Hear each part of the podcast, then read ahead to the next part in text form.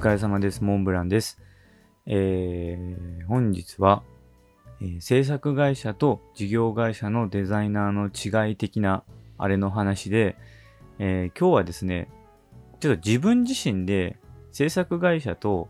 え事業会社それぞれに所属して、え何が成長したかっていうののお話をこうしていきたいと思います。えっと、まあちょっと前回のお話もと被るんですけども、僕は、えっと、社会人の、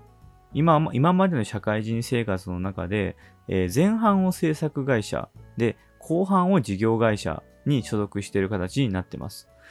で、それをちょっと踏まえた上で、えっと、もしかしたらね、あの、逆のパターンの方もいると思うので、まあ、あくまでそういうバックボーンがあるという上で、えー僕がこう、どういうことを身につけたのか、育ったのか、育ち方をしたのかっていうところの、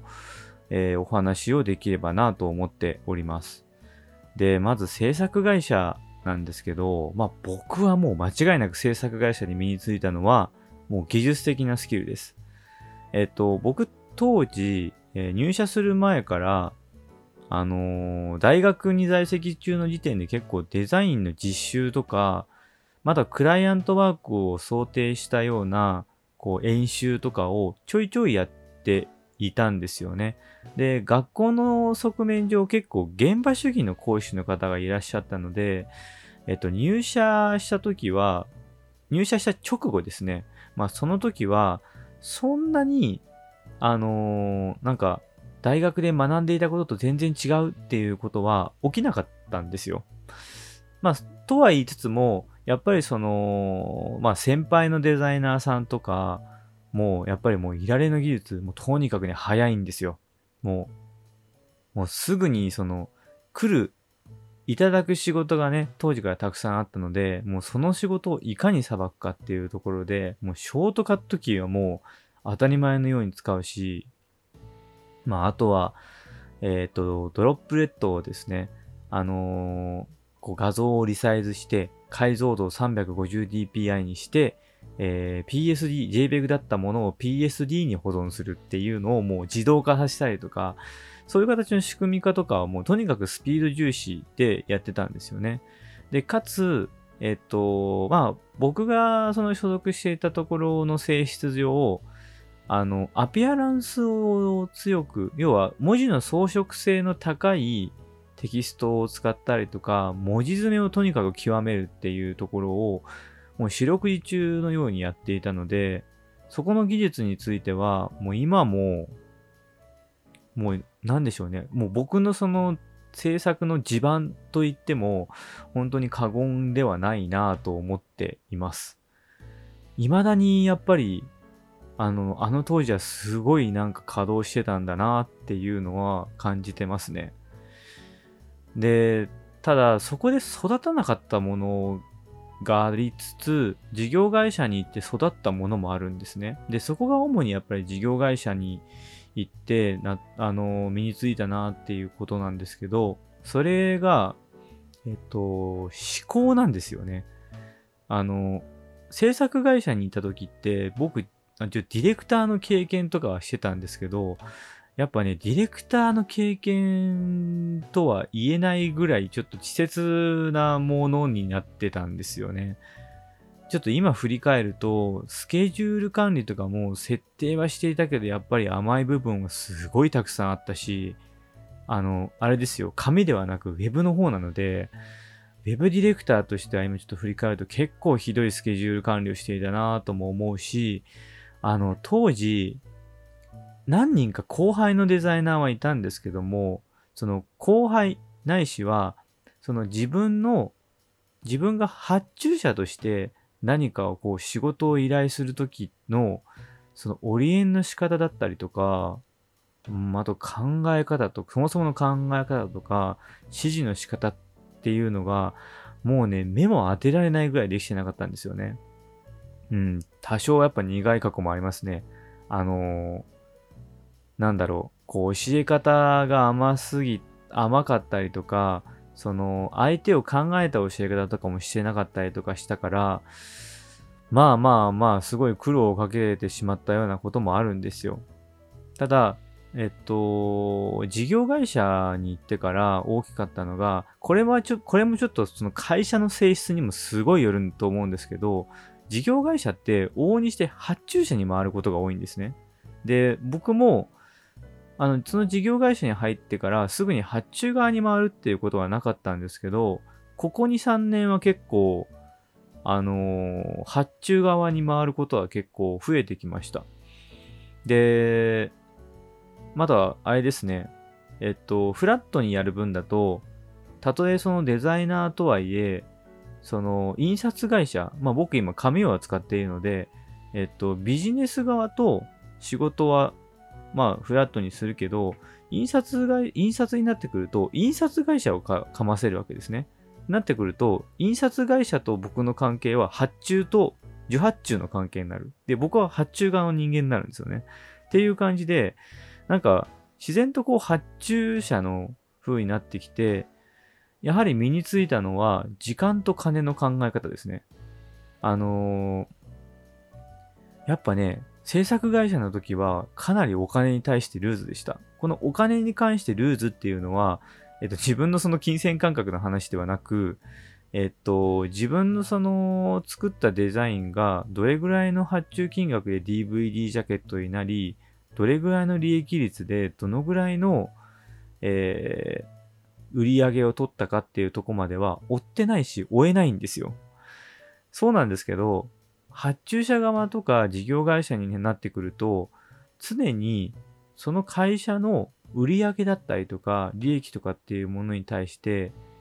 えー、注視しなければいけないし、会社の方針によっては常にそれを左右される。それによって自分がどういった働き方を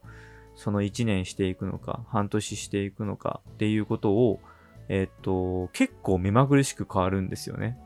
まあ、これも本当に事業の性質によると思います。なんですけど、そういったが、まあ、荒波に揉まれたりとかもしていて、なんか、やっぱり、その、この印刷の費用とかどのくらいかかるんだっけとか、この UI をを作ると、どのくらいの価値が、売り上げが上がるんだっけ？どのくらいの利益率取れるんだっけ？とかっていうのを、えっと、感じるようにもなりますし、これは僕はストレートに言うんですけど、えっと、そのを理解しないのであれば、事業会社にいるいる意味ってあんまないなと思ってます。うん。あの、いや、それは別にあの、あれですね。あの、例えば、その事業会社とはいえトップダウンの関係性になっていたとしてもです。あの、直接は関われないけど、自分のそのやっている案件とか仕事が、その、おじその事業においてどのくらいのインパクトがあるのかっていうのは、えっ、と、知っておく必要はある。まあ、それで優先度が多分変わってくると思うんですよね。うん。だから、そういうところを、こう、知るきっかけになったっていうのはありますね。だからこう、なんでしょうね。だから前半は制作スキルがすごい身について、で、後半は、えー、時と金 時と金の、あのー、考え方が身についた。まあ、まだまだだと思うんですよ。あのー、基本的には僕今やってるところは、まあ、印刷物なので、まあ、事業のフェーズ、あのー、階層としては、まあ、ちょっと仮想の部分にあるんですよね。まあ、なので、もうちょっと本来は上流のところとかを見るべきだとは思うんですけども、まあそこは正直自分のその時のリソースの兼ね合いだったりとか、だったりするので、うん、紙ってね、難しいんですよ。あのー、利益、今ってやっぱり紙って必要ないって思われてはいるんですけど、意外と、あのー、入れてないと売り上げを左右したりとかするんですよね。あとは、例えば、継続率とか、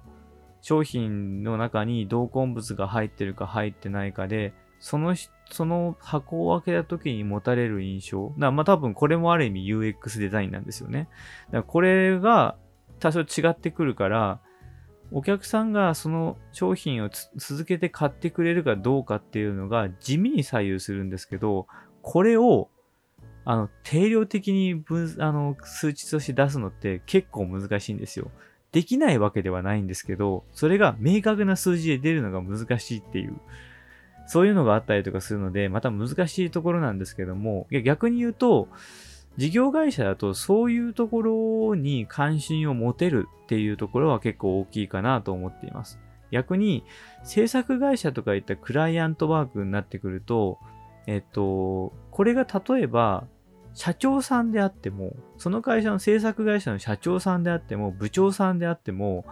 えっ、と、その情報、売り上げ、自分の作ったサイトが、どのぐらいの売り上げを出しているかっていうのは、常にクライアントから聞くことしかできないんですよね。うん、まあ、Google Analytics の情報とかをもらったりしたら多少違うかもしれないんですけど、そう、そういうところが見えたりとか、しないので、まあ、ただこれは一概には言えないです。例えば制作会社の、えっと、受託として請け負っている内容が制作以外にも、えっと、運用だったりとか、まあ、あとは SEO だったり、あとは広告広告はちょっと言い過ぎかな。サイトの分析とかも含めてたりとかすると見えるかもしれないんですけど、まあ、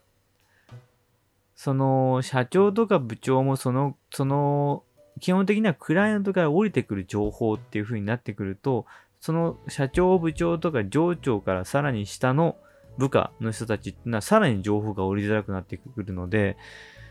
ね、拾おうにも結局部長が言ってることが全てになってしまうから、そういった点では自分のその成果っていうのは結局自己評価か、その上長及びクライアントの他己評価しかないという。